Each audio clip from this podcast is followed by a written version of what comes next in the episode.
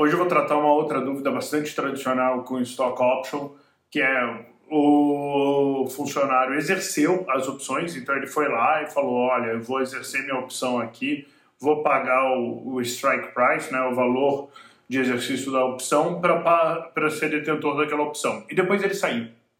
E aí o empreendedor está perguntando o que, que você faz. E a verdade é: em grande parte dos casos você não vai fazer nada.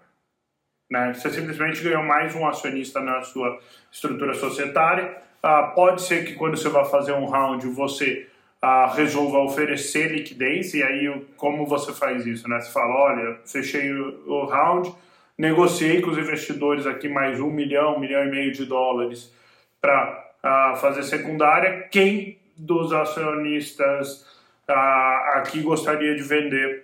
E aí você recompra aquelas ações, tá? Mas, no geral, a, a pergunta aqui é se a empresa deveria recomprar.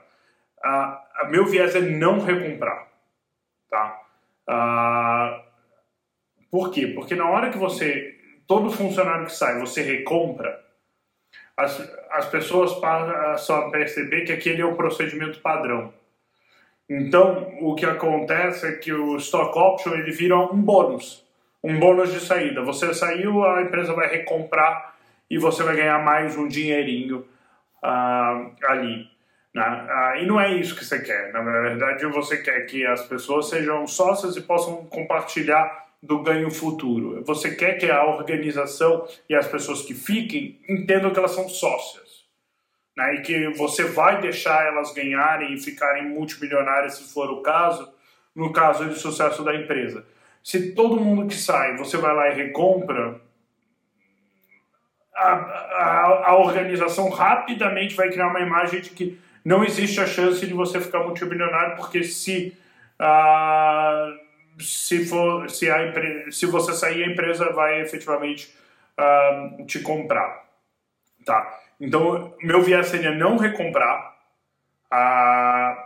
Talvez num round que você queira limpar o cap table, você faz uma oferta, mas aí você faz uma oferta ampla, né? Uh, mas eu não, eu não exerceria o direito, e a gente tem pedido cada vez mais que você coloque no plano de stock option, da empresa sem forçar a recompra, tá? Por que, que a gente pede para se colocar esse direito no stock option plan?